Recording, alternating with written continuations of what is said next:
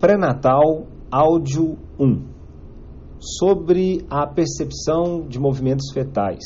A mãe percebe este feto entre 16 e 18 semanas, enquanto o examinador, né, o médico, entre 18 e 20 semanas.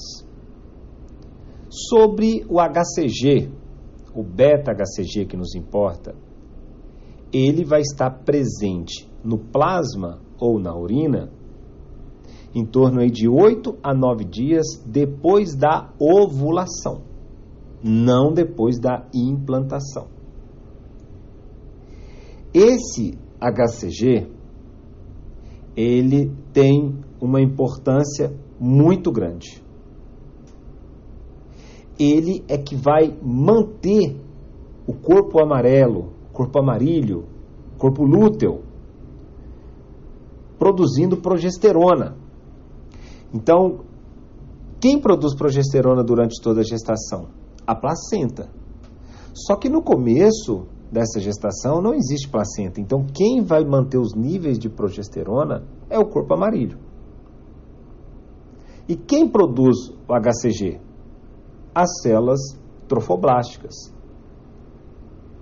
Então, depois da implantação, nós já temos células trofoblásticas que vai produzir esse HCG. Esse HCG vai manter o corpo, amarillo e o corpo amarillo vai manter os níveis de progesterona elevado. Esse HCG ele chega a seu nível máximo entre torno de 60 a 70 dias e diminui em torno aí de 16 semanas. Bom, pessoal, falando agora sobre ecografia para finalizar esse áudio 1. Nós iremos solicitar três ultrassom durante essa gestação.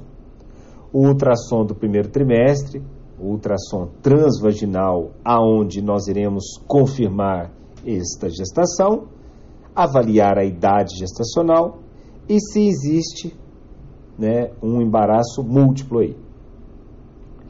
A ultrassom morfológico, em torno de 20 semanas, ele vai me ajudar a buscar anomalias estruturais. E o que, que a gente vai observar nesse ultrassom morfológico? A translucência nucal, ou seja, se está aumentado o tamanho dessa translucência, onde tem um acúmulo de líquido amniótico, isso me fala a favor de síndromes genéticas, problemas genéticos. Assim bem como se eu tenho uma ausência do osso nasal, em torno aí das, da, 20, da vigésima semana, isso também me fala a favor de problemas né, na anomalias estruturais aí. E também alterações no ducto venoso. E por fim, a ultrassom do terceiro trimestre, entre 34 e 36 semanas, é a hora que a gente vai ver se essa criança já está preparando para nascer, ou seja, a apresentação deste feto. Ainda sobre o, o eco, né, o ultrassom, é importante a gente saber que com quatro, né, entre quatro semanas e meia, entre quatro semanas e meia, perdão, né, entre quatro e cinco semanas, é, já consegue ver o saco gestacional. Entre cinco e cinco semanas e meia, né, você consegue ver o saco vitelino. E aí vem sempre essa questão de prova que na ecografia transvaginal, não falei, na ecografia transvaginal, nós vamos ter o, a frequência cardíaca percebida em torno da sexta semana.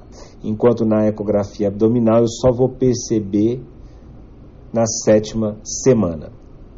Ok, pessoal? Então lembre-se, a transvaginal, seis semanas de frequência cardíaca. E na ecografia abdominal, sete semanas. Bom, é isso. Agora a gente vai falar já já dos, dos exames né, que a gente solicita no primeiro trimestre e no segundo trimestre. Para finalizar, para finalizar, nós temos que aprender a, a saber as semanas de gestação. São nove meses de gestação. Pensando assim, nove vezes quatro, que são quatro semanas, dá 36. Mas essa não é a conta. Você tem que pensar o seguinte: o primeiro trimestre é calculado 14 semanas. O segundo trimestre, também 14 semanas. E o terceiro trimestre é até onde vai. Ou seja, o primeiro trimestre é da, do, do zero semanas até a décima quarta. Da décima quinta até a vigésima oitava é a seg o segundo trimestre. E de 29 semanas até 42 semanas, nós temos o terceiro trimestre. Beleza? Então é isso.